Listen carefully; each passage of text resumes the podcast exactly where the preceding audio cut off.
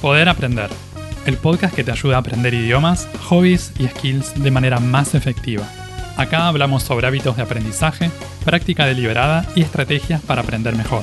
Mi nombre es Walter Freiberg y te invito a desarrollar tu poder de aprender para alcanzar tus metas personales y profesionales.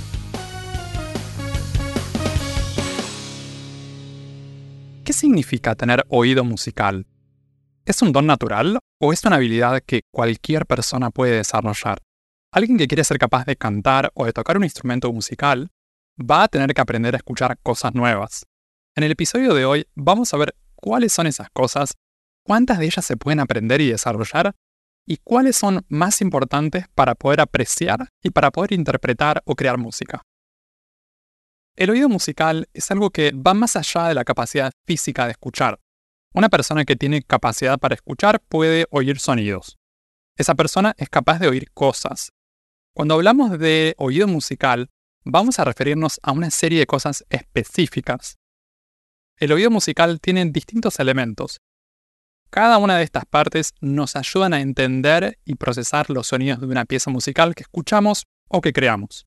Vamos a ver ocho elementos la altura, el ritmo, la melodía, la armonía, el timbre, las dinámicas, la expresividad y la forma musical. La altura es uno de los elementos fundamentales del oído musical. Es la capacidad de distinguir entre sonidos graves y sonidos agudos. Por ejemplo, este es un sonido grave. Eh, y este es un sonido agudo. Eh, yo podría decir que el primer sonido es grave y el segundo es agudo, de forma general. En la música, esta distinción entre grave y agudo va a surgir al comparar dos o más sonidos. Por ejemplo, podemos decir que el primer sonido que hice era más grave que el segundo sonido. Esta percepción es muy útil para identificar notas musicales, para entonar cosas y también para afinar instrumentos. El ritmo es lo que da el sostén a una pieza musical. La música transcurre en el tiempo, por eso va a ser necesario poder reconocer y también reproducir distintos patrones y formas rítmicas. Además de estos patrones rítmicos, vamos a tener el pulso, el compás y otros elementos que hacen al desarrollo de una frase musical. La melodía es la parte de la música que generalmente recordamos y tarareamos. Por ejemplo, el estribillo de una canción. La melodía está formada por una serie de alturas sonidos encadenados uno detrás del otro. Cuando aprendemos música, necesitamos desarrollar un tipo de memoria auditiva en particular para poder recordar y reproducir melodías. Esta es una habilidad clave no solo para aprender canciones o piezas nuevas, sino también para la improvisación y la composición. La armonía es la combinación de sonidos a nivel vertical, generalmente en la forma de acordes. Cuando pensamos en el acompañamiento de una canción cantada, el acompañamiento sería la armonía. Parte de esta habilidad consiste en entender cómo se construyen los acordes y las progresiones armónicas en una pieza. Esto es muy útil para poder componer una obra y también para poder improvisar. El timbre es lo que nos permite distinguir el sonido de diferentes instrumentos o voces. Una persona que desarrolló esta faceta del oído musical puede reconocer diferencias sutiles. Por ejemplo, puede distinguir el sonido de distintos instrumentos o voces, aunque estén ejecutando la misma nota. Las dinámicas tienen que ver con el volumen, la intensidad de un sonido. Por ejemplo, un sonido fuerte o un sonido suave. En el medio vamos a encontrar un montón de matices, de puntos intermedios. Las dinámicas pueden abarcar un pasaje musical entero o bien notas puntuales, separadas. La expresividad incluye el modo, la forma en la que se interpreta una pieza musical. Es la manera que tiene una persona de comunicar, de compartir su mundo interno a través de una obra o de una canción en particular. La forma musical tiene que ver con la estructura de una pieza. La música está organizada en secciones. Saber cómo funciona esto ayuda mucho a entender la totalidad y las partes de una pieza musical. Entonces, esos son los ocho elementos que tomamos para pensar el oído musical. Altura, ritmo, melodía, armonía, timbre, dinámicas, expresividad y forma musical. Como verán, el oído musical integra y combina toda una variedad de capacidades auditivas y cognitivas. Cada elemento juega un papel para poder entender, interpretar y también para disfrutar de la música. En el mundo de la música, tener buen oído es algo que va más allá de la simple capacidad auditiva. Tampoco es sinónimo de tener oído absoluto. Más adelante en el episodio voy a hablar sobre eso. En términos generales, además de la percepción del reconocimiento, está la comprensión de eso que escuchamos. Muchas veces, entender en profundidad cómo es que funciona algo, en este caso la música, nos permite apreciar cosas que antes no podíamos percibir. Literalmente nos abre mundos nuevos. Vamos a ver algunas habilidades que hacen a esto de tener buen oído y cómo las podemos desarrollar. La primera es la capacidad para percibir cambios melódicos y armónicos. Las otras son poder percibir cambios rítmicos, la memoria auditiva, el reconocimiento de patrones, la sensibilidad musical, la capacidad de afinar y entonar correctamente y la comunicación musical. Una persona que tiene buen oído musical puede distinguir cambios de tonalidades y cambios de notas individuales. Los músicos que tienen un oído entrenado pueden identificar estos cambios con bastante facilidad, incluso en piezas muy complejas. Esto les ayuda a ubicarse mejor en las distintas secciones de una obra o de una canción. Para desarrollar esto, pueden usar ejercicios de reconocimiento de intervalos y de reconocimiento de funciones armónicas, o sea, cambios de acordes. Se puede practicar con videos o apps, por ejemplo. Tener un buen oído también incluye una percepción muy precisa del ritmo y la métrica, o sea, poder identificar y seguir una variedad de patrones rítmicos, poder sentir el pulso de la música, que es esa especie de latido de una pieza, lo que marcamos con el pie cuando escuchamos algo. Esto también se puede practicar con ejercicios y con dictados rítmicos. También ayuda el hecho de intentar reconocer estos cambios en la música que escuchamos. Después tenemos la memoria auditiva, es la habilidad que nos permite recordar y también reconocer un pasaje o una pieza musical escuchada previamente. Esto puede ser muy práctico a la hora de aprender una obra nueva o poder identificar piezas en particular, compositores o intérpretes. Alguien que necesita aprender un repertorio muy grande o que aprende música compleja puede aprovechar esto un montón. En la música también tenemos patrones musicales, a nivel de temas recurrentes, secciones o estructuras musicales. Esta habilidad también se puede entrenar y desarrollar, y viene muy bien para la improvisación musical y para la composición. Si vamos a interpretar algo, también nos sirve, ya que nos permite retener y recordar mejor una pieza. Usamos esos patrones para apuntalar y solidificar nuestro aprendizaje.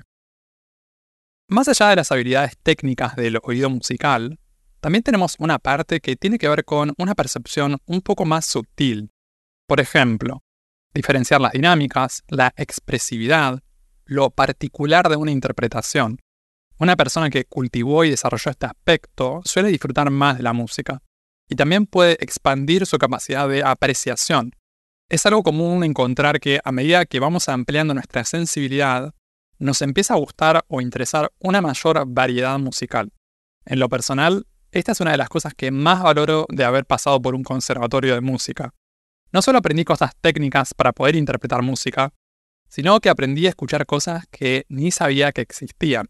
Y eso me abrió la puerta a mundos musicales que no conocía. Otra habilidad de alguien con buen oído musical es ser capaz de afinar un instrumento que requiere ser afinado o el poder entonar sonidos correctamente al cantar.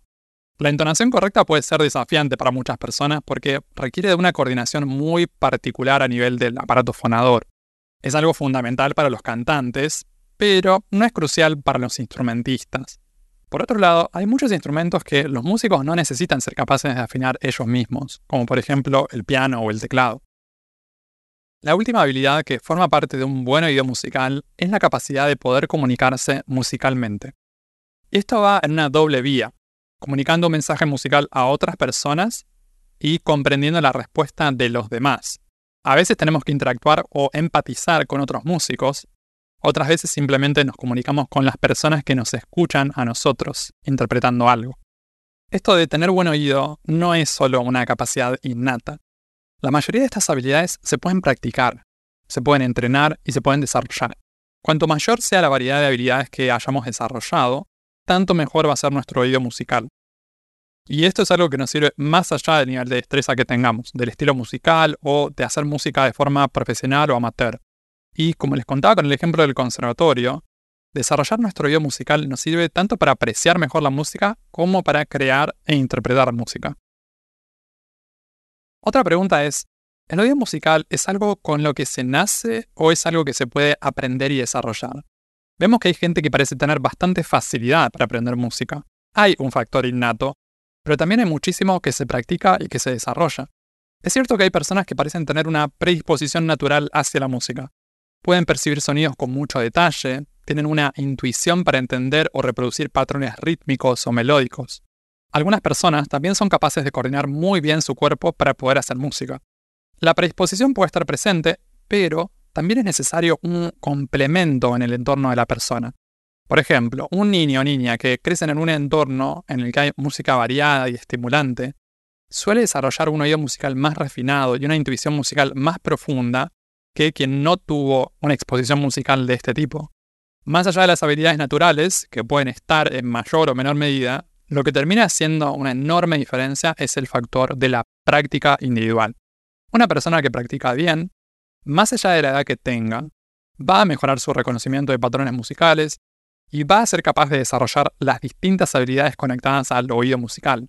Por eso, a veces resulta que las personas que tienen más facilidad son las que practican más. Hay niveles de destreza musical que solo están disponibles para quienes practican. Está claro cómo es que influye el entorno en el caso de los niños, pero el entorno también está presente en los adultos. Cualquier persona que quiera desarrollar sus habilidades musicales necesita poder acceder a ciertos recursos, como son los materiales de práctica y estudio, poder acceder a una variedad de géneros y estilos musicales, y también tener la oportunidad de compartir momentos con otros músicos. Hay otra cosa que facilita o dificulta el aprendizaje musical, y es la conexión emocional que sentimos con respecto a la música en general o con los artistas que más nos gustan. Alguien que encuentra música que le gusta y le da ganas de aprender, seguramente va a tener un mayor deseo por practicar y desarrollar las habilidades necesarias para poder interpretar ese tipo de música.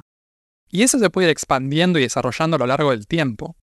También si estamos fuertemente motivados para aprender algo, vamos a ser más persistentes cuando aparezcan desafíos o dificultades y tarde o temprano van a aparecer. La facilidad para hacer algo en particular muchas veces viene conectada a una curiosidad o un deseo de explorar. Por eso, si podemos darle a alguien la oportunidad de explorar estilos musicales nuevos, géneros que no conocen, probar instrumentos nuevos, técnicas nuevas, es posible que eso les ayude a aprender con una mayor facilidad y de manera más agradable. Si tenemos la suerte de probar distintos instrumentos musicales, tal vez encontramos que sentimos una particular afinidad por alguno o por algunos en especial. Muchas veces sentimos una atracción inexplicable por el sonido de un instrumento. No sabemos bien por qué ni de dónde viene. En mi caso en particular, elegí el piano después de haber escuchado piezas de piano clásico. Escuchaba bastante música en general, incluyendo música de cámara, o sea, con algunos pocos instrumentos, y música para orquesta, por eso ya había escuchado toda una variedad de instrumentos, y por alguna razón el sonido del piano era el que más me gustaba. A veces también existen factores prácticos. Cuando a mí se me ocurrió empezar a aprender a tocar el piano, resultó que en mi casa había un teclado electrónico. No era exactamente un piano, pero tenía un sonido digital de piano y tenía teclas, o sea, me servía para arrancar. Quizás si hubiera tenido acceso directo a otros instrumentos de orquesta, hubiera elegido algún otro, en otros momentos de mi vida tuve oportunidad de probar otros instrumentos musicales, como la guitarra, el bajo, el violín o el violonchelo. La otra cosa que había probado fue la voz, que no sería técnicamente un instrumento musical, sino más bien una especialidad musical. Y de estas cosas que probé, lo que más me gustó hasta ahora es el piano y la voz. Pero eso muchas veces puede cambiar con el tiempo, especialmente en el caso de los niños y adolescentes. Un criterio que se suele usar bastante a la hora de elegir una especialidad musical, ya sea el canto o un instrumento en particular, son las características físicas de una persona. Por ejemplo, el tamaño de las manos y los brazos, o la capacidad respiratoria, especialmente en el caso de los instrumentos de viento. Creo que estos criterios a veces pueden ser útiles, pero en ningún caso creo que sean definitorios. Como profesor de piano escuché historias muy tristes sobre personas a las que alguien les dijo que tenían manos muy chicas para tocar el piano y por un solo comentario decidieron abandonar el instrumento. Eso me parece una estupidez total. De verdad que me indigna escuchar esas historias. Estamos hablando de personas que querían aprender a tocar un instrumento por placer. No estoy hablando de elegir un instrumento que me dé las máximas ventajas porque quiero aprovechar todas mis características físicas con la idea de dedicarme profesionalmente a eso.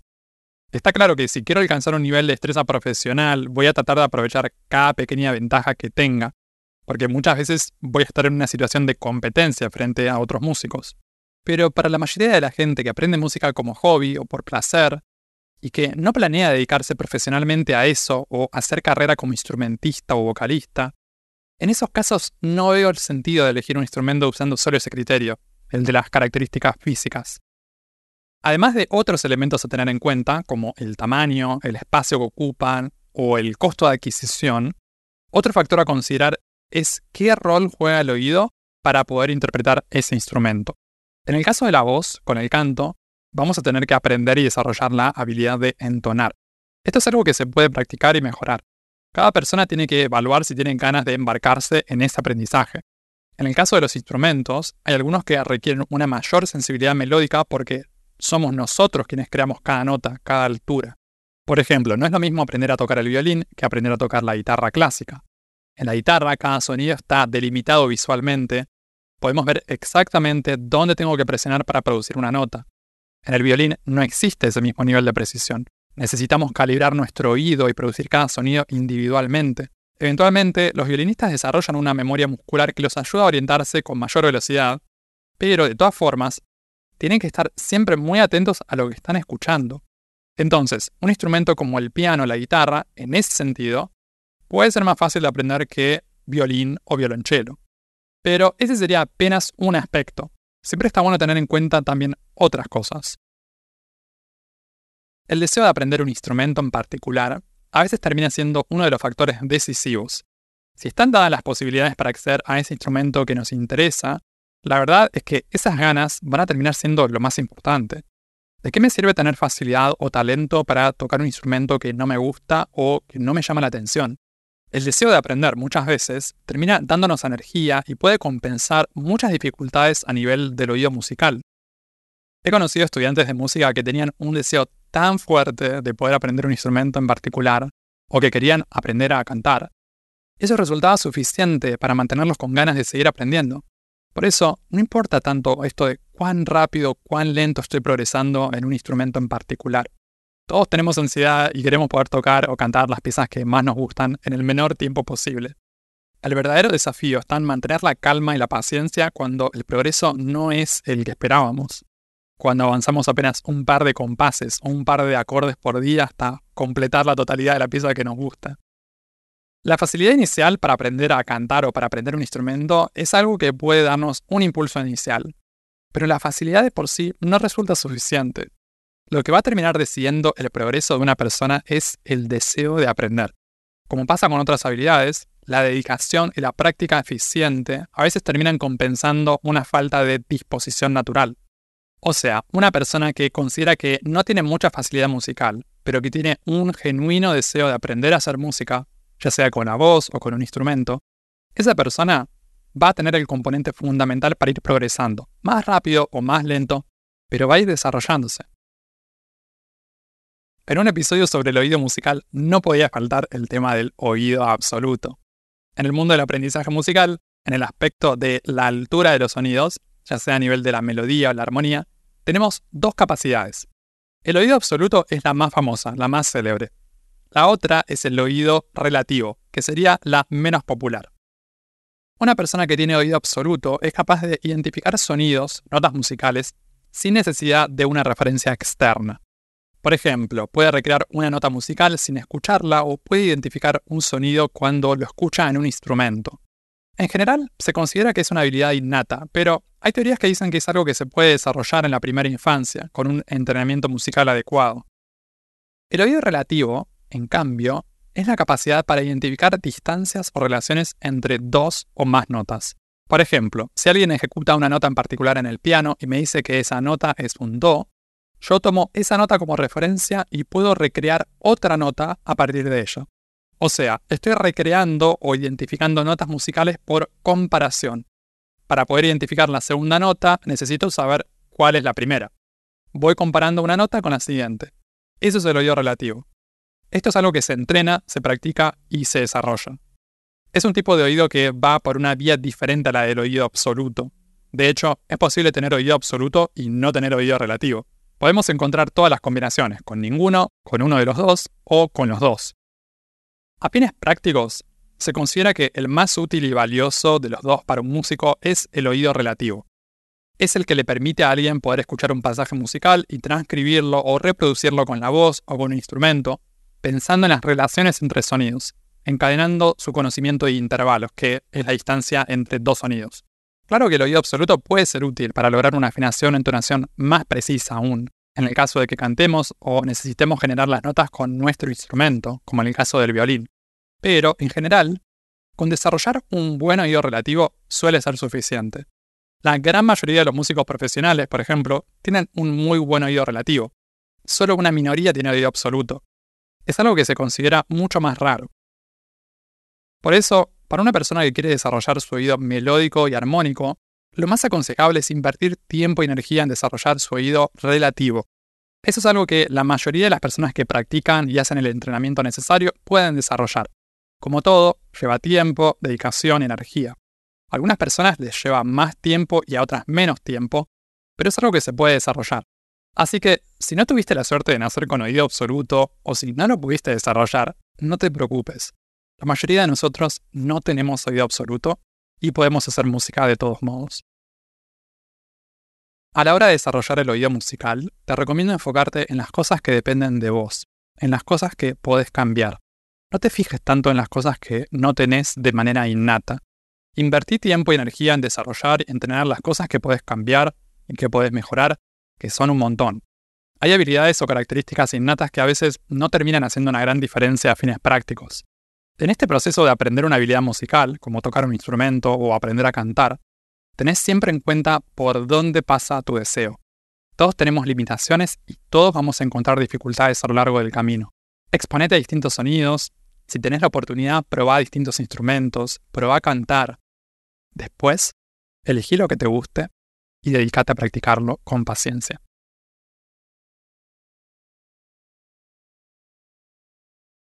Puedes escuchar Poder Aprender en las principales plataformas de podcast y en YouTube. También te invito a suscribirte al newsletter semanal en poderaprender.com para enterarte de los nuevos episodios del podcast y otras novedades para aprender mejor. En redes sociales, puedes buscar este podcast como Poder Aprender. Encontrá todos los links en la descripción. Y si te gusta mucho, si te sirve el contenido del podcast, te invito a dejar una reseña y una calificación de 5 estrellas en Spotify o Apple Podcast para que estos episodios lleguen a más personas y que más gente pueda aprender mejor. Eso es todo por ahora. Nos vemos en un próximo episodio. Sigan aprendiendo y acuérdense de practicar bien.